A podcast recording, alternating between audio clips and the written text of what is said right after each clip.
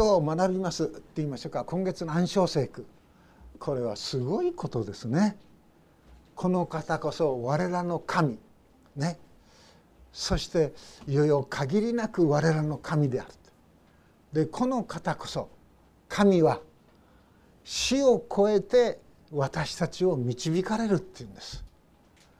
死を超えて私たちを導かれる。すなわちそれは神は我らの限界を超えて御業を表してくださるお方なんだということです。ですからここで言おうとしていることは思い悩まなくていいよっていうことですよね、えー、私に任せておきなさいということですよね。もうはい分かりました。じゃああなたを賛美します歌います。で賛美歌歌ってはい礼拝終わりにしましょう。それでいいぐらいなんです。あの先日詰めればね。ただ私たちがこの学んでいく時にこの詩編の48編は実は46編47編48編とこの詩が3つありますけどもその3つを一つとして捉えるようにその3つの詩はですね重なっているんですよ。ね、30連ですよ。ということ。それがこの464748のようですね。そしてこの464748編をこう生み出す一つのきっかけあるいはイスラエルの歴史のある出来事それがいくつかあるんですけどもまずこう言われているのはですね今吉田先生イザヤ書を学んでいますね。その学んでいる中でアッシリアがですねある時北の方からですねこう攻めてきます。そして、えー、もう北イスラエルをですねもうやられちゃうわけですよね。そして南イスラエルにイスラエル南ユダにですね、えー、もう圧力がかかってくるわけです。その時南ユダの王様ヒゼキヤ王っていうんですけども本当にこの人はですねイスラエルのさまざまな王様の中でもある意味ではあのこう主の目にかなったね突出したそういう王様であると言うことができるんですね。それはどういうことかというと自分の国の現状をしっかりと見定めるんです。私たちの国はアッシリアと比べたらのねこの地上でいうならば選手の数でもですねとに衰えているあるいは資金力でもですねもう膨大な資金力を持っている北のアッシリアと比べたら本当にわずかだもうアッシリアがですね。わーっと襲いかかるならばもう象がアリを踏み潰す以上にもうユダはやられてしまう。そういうことをしっかりとヒゼキヤは心に留めるんです。そしてでも祈るんですね。神様の前に祈るんです。主よこんな弱い小さな国ですけども主よあなたがお立てになった国でしょう。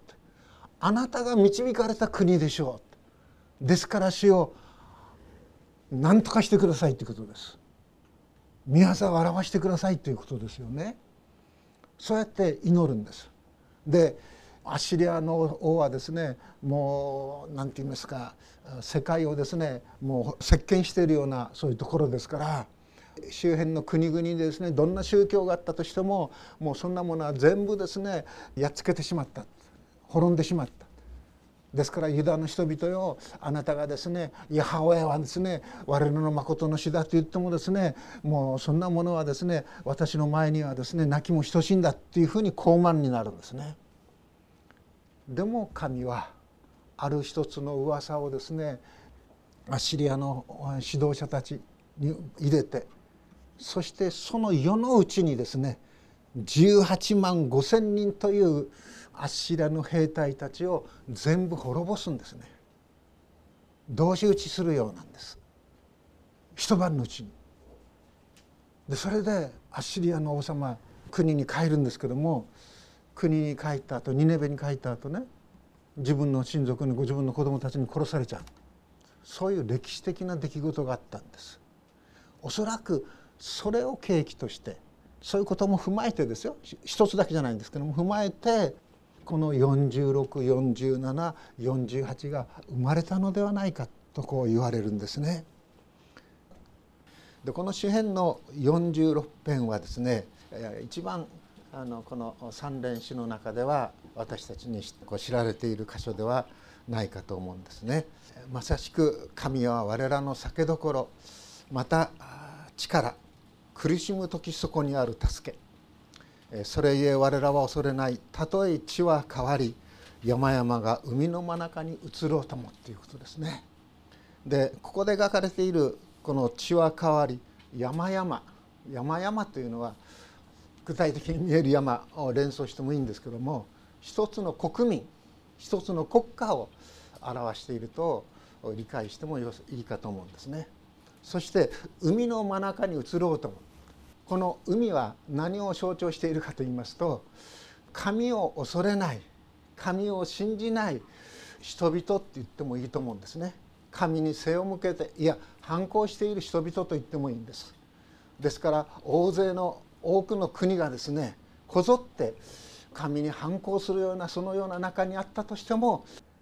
我らは恐れないんだっていうんです慌てふためかないんだっていうんですねなぜならば神は夜明け前にこれを助けられるから五節でしょ。アッシリアの軍隊がですね夜中のうちに全部やられちゃったわけです。滅びたわけです。その日が昇った時にユダの人々は見たらですね自分たちを取り囲んでいる兵士たちがみんな討ち死にして倒れていたということでしょ。ですから46編は何を表すかというと我らの神こそ堅固な砦なんだということをこう表します。恐れないんです。これはですね新約聖書に行きますとロマ書の8章の31節。神もし我らの味方ならば誰か我らに適せんやですよ。昨年ですか？これ暗唱聖句で歌いましたよね。そして今年に入ってからでしょうか1年間の子どもの賛美歌をですねあの録音したでしょ CD で録音する責任者の人がここにいて何か機械をこう調節してきれいに録音してくださいましたね。でその人が何曲か歌った後私にですね「栗原先生ちょっとあのこっちをいてください」って言うんですね。で見たら私の前にマイクがあるんですね。どうも私の声がマイクをですね結構拾っちゃうみたいですね。で後で聞いてみたらば私がマイクの近くで歌っている歌はですねちょっとおかしいんです。どんなにおかしいかというとちょっと遅れるんですね。遅れて大人の声で変な声がピッとこう出てくるんですね。で私がそのマイクの前からちょっと離れて遠く行ってちゃんと声が出る音が出る兄弟がいたんですね。その兄弟の隣にこう立ってそして歌うとですねその暗唱聖句の歌がきれいにですねこう出てくるっていうことになったんですけどもいいですねあれ。ね、神もし我らの味方ならば誰が我らに適せんやです。まさにそこに行くわけです。この詩編46編は。そして47編のところに来ます時にこれは何を歌っているかというと我らの神は全地の大いなる主だということです全地の大いなる王だということイスラエルの神ユダの神はですねイスラエルという小さな国のそのだけを支配するそういうお方じゃなくて全地を支配するキング・オブ・キングスです。王の王だって。支配が全てに及ぶということです。でこの47編。この一節でですね全ての国々の民を手を叩け。こう手を叩けってあるでしょ？実はここからですねあの幸せなら手を叩こうって歌あるでしょ。あれが生まれたんですって。何年か前にその NHK の番組見たんですけども最近またその番組見ましてね。その木村リヒトっていうその青年がフィリピンに行くんですね。1957年か58年頃だったようですけども。ででもまだ戦後間もないですからもうフィリピンの人たちの日本人に対するですねあの憎しみとかそういうものがあのなんて言いますか鋭い目がですね突き刺さるわけですよ。私がインドネシア行ったのはそれから随分遅れてますけども1980年だったでしょうかねそれでも教えている学生の中で自分のおじさんは日本軍にやられたんだあるいは自分のですね私の手伝いをしてくれる青年のお父さんはチモールという島で牧師をやっていたんですけどもある時ですねダビデとですねゴリアテの話をして終わったらば憲兵に連れられてそれから行方不明になっちゃったって言うんです。すなわちゴリアテが日本だって。ダビデがインドネシアだそういうような理解だったんですよね。それでけしからんということでいなくなってしまった。で、えー、後でまたそのご主人をですね日本軍に連れ去られたお母さんがやはりチモイが私のところにこうやってきてですね本当にあの交わりの時を持たせていただきましたけれどもそういういわゆる第二次世界大戦の時にその東南アジアでシンガポールであるいはインドネシアでさまざまな傷を受けたインドネシアの人もいたわけです。またフィリピンもそうです。そういう中で彼はですね何ができるだろうかと思って教会の敷地かなんかをですね借りてそこにこのバスケットボールのコートを作っていくんですね。そこから少しずつあの和解が取れていくっていうストーリーのようですが実際の話のようだったですけども。で日本に戻ってきてこのリヒトさんが「幸せなら手を叩こう」の歌詞を作ってそれが不思議な方法で坂本九さんに知るところとなりそれが日本だけじゃなく世界中にあの広がっていって今ほとんどの国で言語で国の言葉で「幸せなら手を叩こう」という歌がこう歌われているということのようですね。なんか不思議なそういう導きを感じました。まさにここでですね喜び勇んで手を叩こうそれはなぜならば我らの主が王となったからだったそれがこの47編の歌ですよね。神に褒め歌を歌え褒め歌を歌え我らの王に褒め歌を歌え褒め歌を歌えまことに神は全知の巧みな歌で褒め歌を歌えっていうんですね。ですからこの464748は歌なんです。でどういう調子で歌うべきか歌ったらいいのかっていうことが46にちょっと書いてあるんですね。それは子らの子たちによる荒もてに合わせてっていうんです。でこの荒もてっていうのは何を表すのかいろいろな学説があるようなんですけども女の人の声に合わせてというように訳しているところもあるんです。女性の声すなわち女性の声っていうのはどういうことかというと甲高い声っていうことですね。えー、列王記とか歴代記を読むとシンバルを持って叩けってあるでしょだから高い調子の声で歌えっていうことのようです。で喜び叫ぶ時にやっぱり声がこう高くなりますよね。そして悲しみの時は声が低くなりますよね。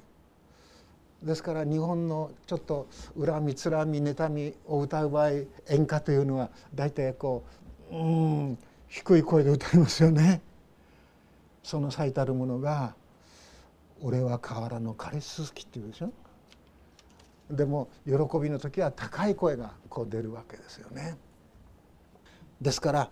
464748もそうなんですけども喜び歌う歌なんだっていうことです。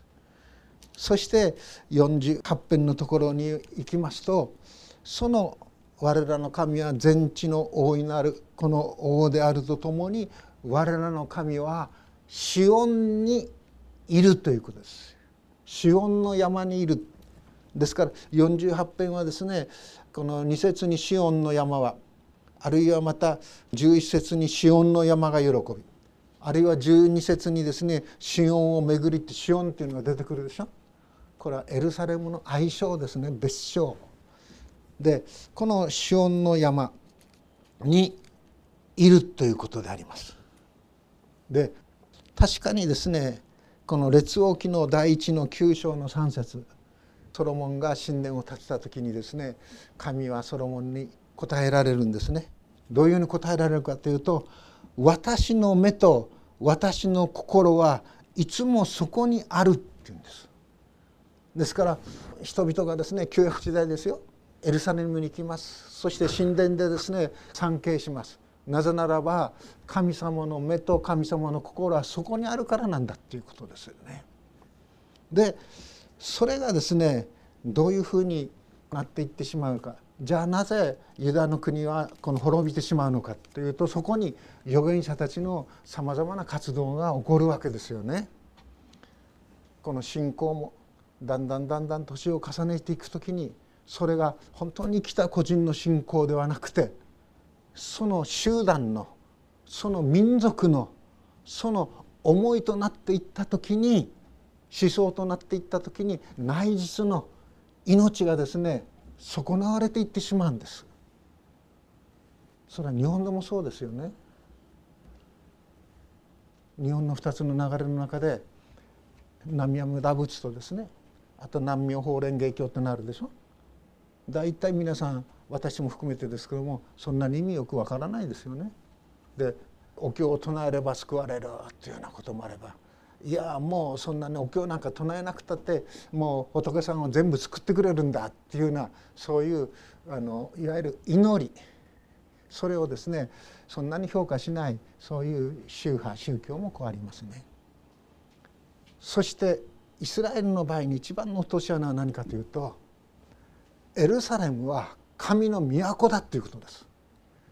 そしてイスラエル民族イスラエルはですね北イスラエルと南ではに分かれますけども北イスラエルはもう滅びますねシリアに。そしてまた南ではもう最後にはあの滅んでいくわけなんですけどもなぜ滅ぶかそれはその霊的な意味をね宗教指導者たちが剥ぎ取っちゃったんです。決して我らはの都は滅びないんだっていうところにですね行っちゃったんですね。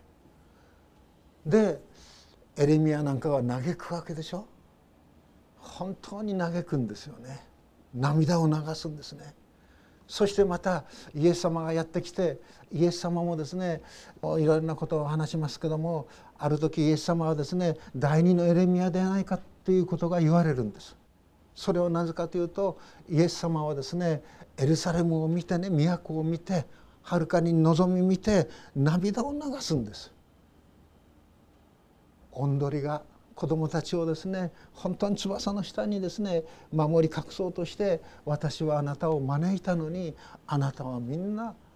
私の言うことを拒んでしまった。聞く耳を持たなかった。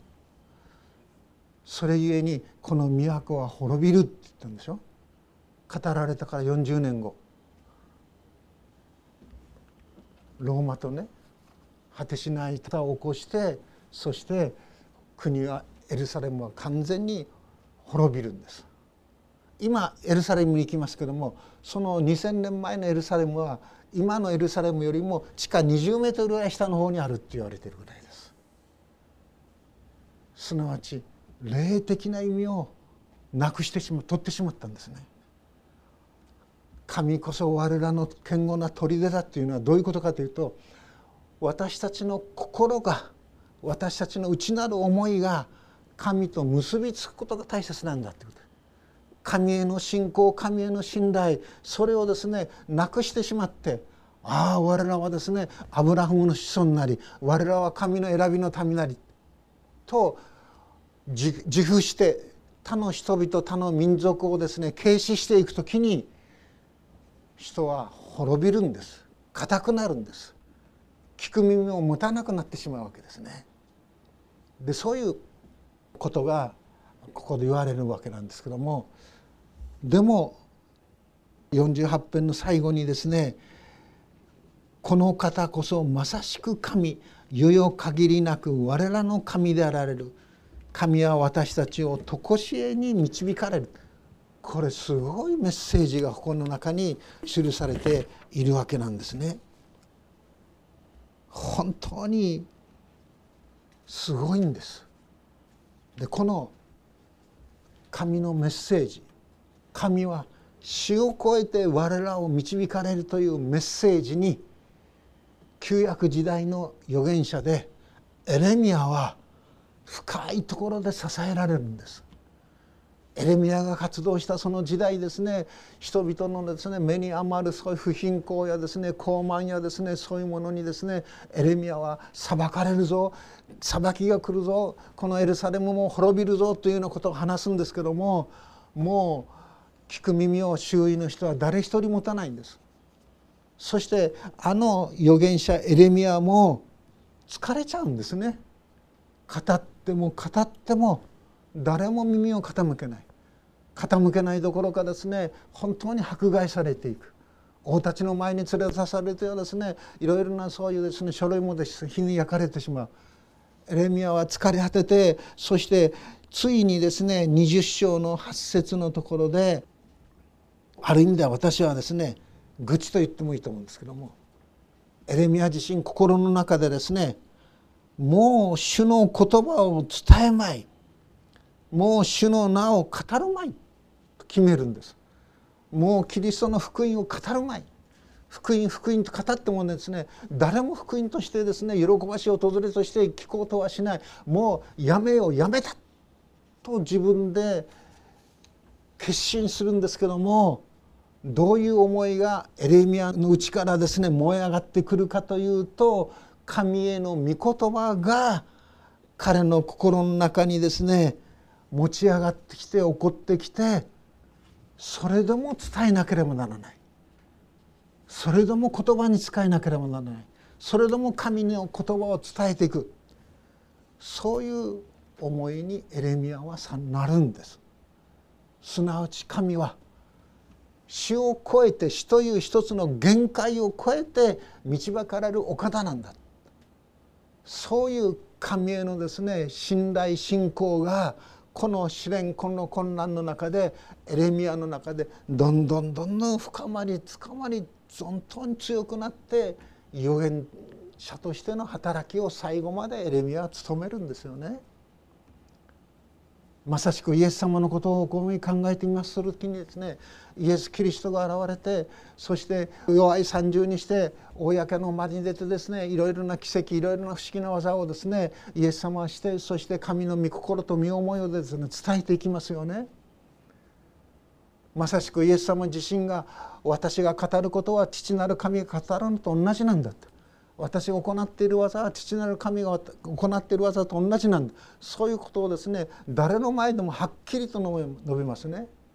それを聞いたこの指導者たちは何ということだ。人間でありながら神を自分の父とするということは神を冒涜するものだということでイエスを捕らえてそして十字架にかけてしまうんでしょ。これ神の導きですか？ですから主はですね悩むでしょう苦しむでしょう。ゲッセマネの園でですね本当に油がですねこの滴り落ちるように苦しみ抜いて祈るでしょう。なぜこんなことが起こるんですか。どうしてもこの杯は私を飲まなくちゃいけないんですか。本当にうめくような言葉でイエス様はこのゲッセマネの園で祈るんですよね。そして祈り終えた後あとは父よ我が霊を御手に委ねますというその思いで全てを委ねていくでしょ。そして十字架上であの無語意志を遂げるんでしょ。十字架につけられる前にはですねローマの兵士にですね茨の冠をかぶせられて上から叩かれてですねそしてまた顔にですね覆いをかぶせられてそしてひっぱたかれてですね誰がひっぱたいたのか当ててみろとかですねあらん限りの侮辱屈辱を受けるんでしょ？椿もかけられるんでしょ？私77歳ですけども77年の生涯でそういう目にね椿を人からかけられたってことはないですよね。でもイエス様はそういうものを静かに受け止めてあの十字架の上で「父を我が霊を見てに委ねます」って言うんでしょ？なぜ言えたのか。それは神は死を超えて導かれるからだっていうことです。考えてみるとですね私が十字架で死んだ後誰が私の遺体の始末をするかしらと思って悩んでもあれでしょ？あと亡くなる前に墓もイエス様用意してなかったんですよ。今大体皆さんもう大体もう結構なお年になるとじゃあ墓はどうしようかっていうようなことがこう考えますよね。墓じまいしましょうか私もそういう相談に乗ります。遠くに離れたところにお墓があるんですけども近くに持っていきたいんです。が先生どうしたらいいでしょうか。そう墓じまいの相談するでしょ。でまた亡くなった時は誰と誰を呼んでどういうふうにしましょうか。でその時賛美歌はどういうふうに歌にしましょうか。そういうことも相談を受けますよね。でもそういうイエス自身がこの世で死んだ後しかも十字架刑ですよ。犯罪者ですよ。もう世間からですね非難される豪々とした非難を受けるみたいにながら誰がこの死体をね葬ってくれるだろうかそういうこと一つ一つ考えたらば安心して死ねないでしょうか私自身もですね私たち夫婦もですけどもやっぱり自分の死の時をことを考えますよね。まあ、牧師ですから私も結構あのいろいろな人のお葬式をこうやらせていただきました。えー、じゃあ私が死んだ時はどうなるかなと思って。ね。まあでももう検体してあるんです私と家内は。大学病院でもいろいろ聞きましたら感染症で亡くなった場合はあの受け取れませんって言うんですね。ですからコロナで亡くなった場合なんかそうでしょ？亡くなったらすぐにチンコでピュッとしてそして家族にも面会できないでそしてはい火葬場行きでしょ？ですからあ検体がですねちゃんとできるように感染症にならないで死ねるようにとは思うんですけども情けないものでありましてどっかにこう痛みがあるとねじゃあこの痛みこの傷これはですねどこのお医者さんがいいのかしらってやっぱり考えちゃうんですね。先々週でしたかちょっと近くの山を登ったんです。500メーターちょっとぐらいね戸上山って言うんですで長靴履いちゃったんですよね。長いつときつかったもんですから足の親指がですね痛み始めて山から降りてですよ。そしたらですね今左左の親指のところがですねこう充血しちゃってちょっと痛いんですよね。あとこういう場合どこに行くのかしらって。ね釘本さんの言う皮膚科がいいのかしらって。皮膚ですからね皮膚がなんかこう爪になって出てくるわけでしょ。ああこれは外科だから整形外科がいいのかしらっていうふうにもこう考えるんです。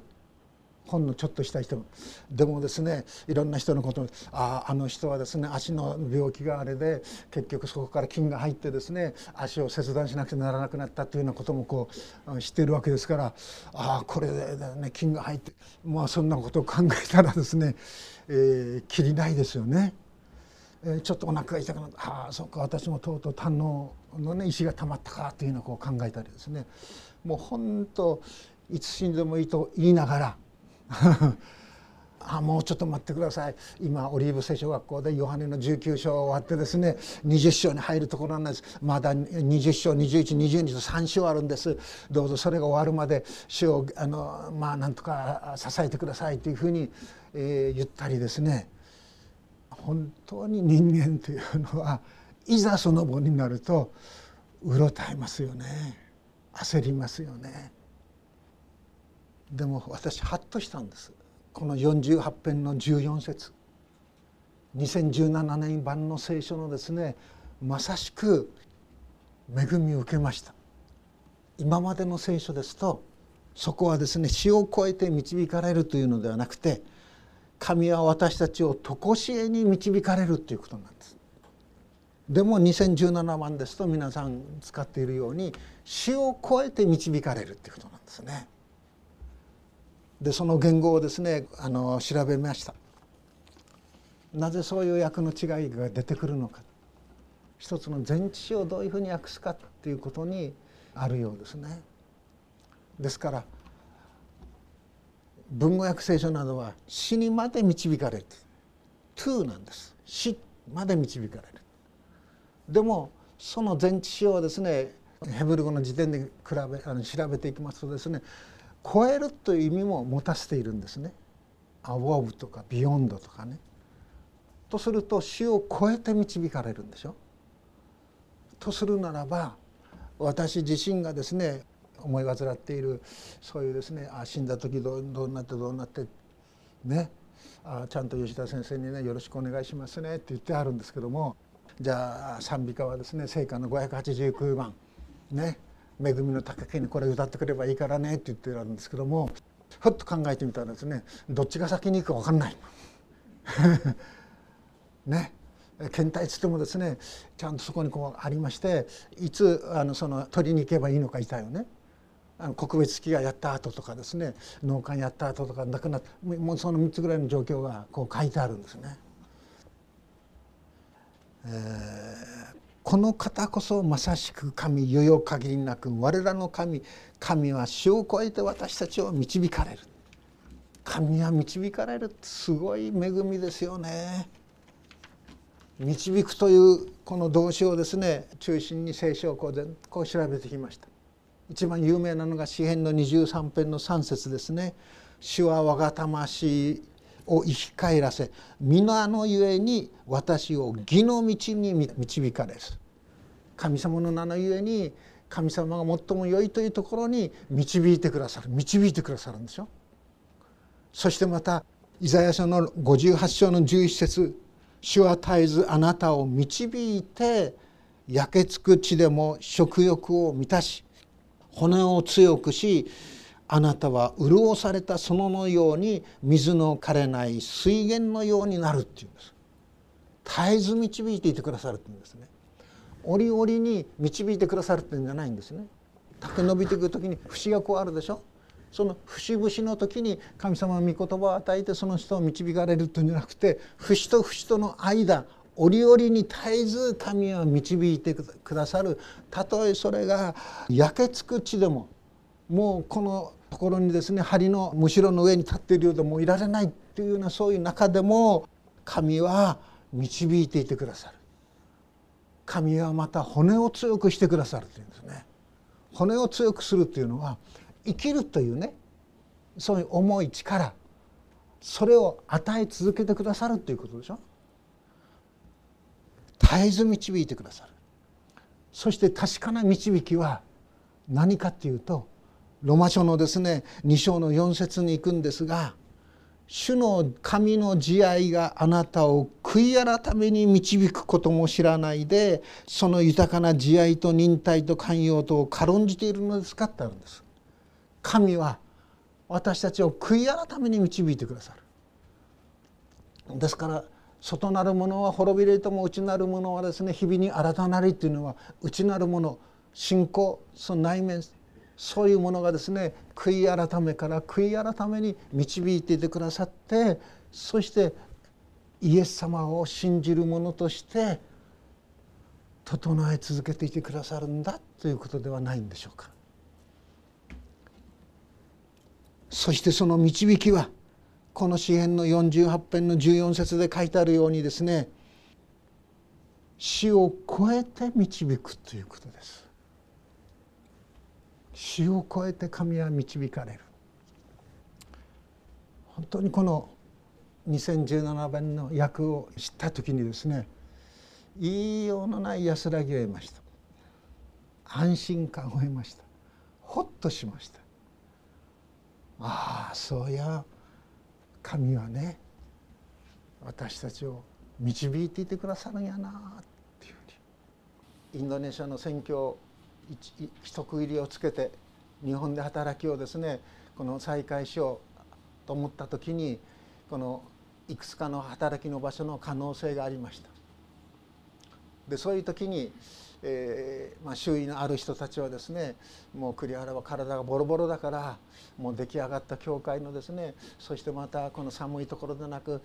あったかいところの行った方がいいんじゃないかというようなことであるあったかい地域のですねもう出来上がった教会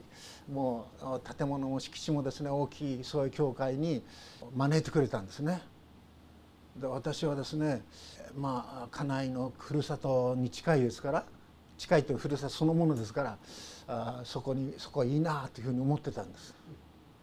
そしたらうちの奥さんが嫌だって言うんですね、えー、それとですねもう一人可愛がっていた女の子がですね怒り出したんですね。おじちゃんは私の祈りを言うことを聞いてくれないって言うんですね。私願っているのにね言ってくれないって怒り出したんですね。それともう一人私の友人牧師をやってる人ですけども彼から手紙が来ましてね栗原栗原がそっちの方に行くために俺はねサポートしてきたんじゃないんだもうちょっと考え直す、えー、もうお叱りの手紙ですよ、えー、が来たんですね。でそれでもう一度この考え直して聖書を読み始めていった時に出エジプト記の33章の中で「あなたの身から飾り物を取り除け」って言うんですね。飾り物を取り除けなければ私はあなたのことをね考えないって言うんです。はっとしたんですね。ああ内容で私は自分なりの誇りを身につけていたな。自分なりのですねこうなんて言うんでしょうか業績をですね、まあ、キャリアと言ってもいいんでしょうかそれをこう思っていたな。でもそういう飾り物を全部取り除かないとイエス様は私のことを考えてくれないって言うんです。イエス様が考えてくれないならばたとえ出来上がった教会に行ったとしても祝福にはならないでしょ。その人にイエス様目を届いてないんですから。その時にハッとしたんです。飾り物を取り除けようと思ったんです。で吉田先生があの東大宮の教会の牧師してて久喜というところに開拓してたんですけどもえー、そこに行ってくれと招かれてでそこに行くことにしたんです。そしたら私にひどい厳しい手紙を書いたその友人の牧師がねこう言うんですね「栗原君まあ先輩なんですけど3つ。吉田先生をね吉田先生と呼ばなくちゃいけないぞ」って言うんですね。吉田君なんて呼んじゃいけないって言うんです。かつて洗礼を授けて進学校に行ってもらってその間ですねかなり厳しく訓練したつもりなんですね。えー、ですから吉田君なんて言っちゃあかんって吉田先生とちゃんと言いなさいってですね。なんせ母教会の牧師だからって。私これでも体育会系の人間なんです。まあ、ぐさっときましたですね。そうか吉田先生かでもねそういう吉田君なんて思う思いがあったらばイエスも私のこと考えてくれないんでしょ、うん、ですから、ね、こう。いよいよますますこちらにクリーにいたんでですね栗原吉田の家族関係があるんですね。で私はどういう位置かというとおじいちゃんおばあちゃんなんです。栗原のおじいちゃんおばあちゃん。で吉田先生たちがお父さんお母さんなんですね。そしてあと子供っていうことですねですから私の家族の中では吉田先生はねお父ちゃんって言うんですね。私はおじちゃんなんですね。置いては子に従いでしょ、えー、まあそういう面ではですね本当に御言葉に従っていく時に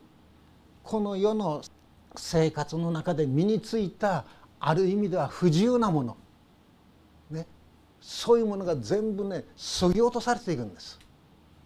そぎ落とされてそぎ落とされてそして本当に神の御前にあがなわれ救われた一人の人としてお互いを認め支え使い合うことができるんです。あなたの身から飾り物を取り除けっていうのはそういうことですよね。神は死を超えて導かれるっていうんですね。ただ私たちイエス・キリストの弟子は全ての人のにとらわれることないですけどもどんなあれでも使えることのできるものになれるっていうことですね。本当にちっちゃい幼子でもねある時ねこうちっちゃい子がやってきました小学3年か4年ぐらいだったでしょうかね。でその家からですねあのその学校の車ができる通るその近くのスーパーまでですね送り迎えが私の役目。遅れちゃうでしょ？もう時計が早くなってる。でその時ですね靴下履かせるわけですよ。そうするとその子はですねヒュッと足出すでしょ？だってヒュッと履かせるでしょ？それからトントントンとこう学校に行くっていう。そういうこと。でもそれはね喜びなんです。いやいやながらでの喜びなんですね。ですから主を信じて従うことにおいてはある何者にも縛られないですけども全てのものに対して私たちは使えることができるようなものになれる本当のあの自由を得るということです。主に導かれる者の幸いはそこにあるっていうことですね。主はそのようなものを喜んで導いていてくださるということです。祈ります。天の父なる神様あなたの導きの一つ一つをお伝えするならばいくら時間があっても足りないほどにあなたの恵みを覚えるものですどうかしようここに集った兄弟たち姉妹たちお一人お一人を慈しみそしてまた愛しそしてお導きくださるように。そして主に導かれる者の喜び幸いを愛ともに集ってこの街道で賛美歌としてまた聖歌として歌い続けていくことができるように我らの教会を導き支えてください。主の皆によって祈ります。アメン。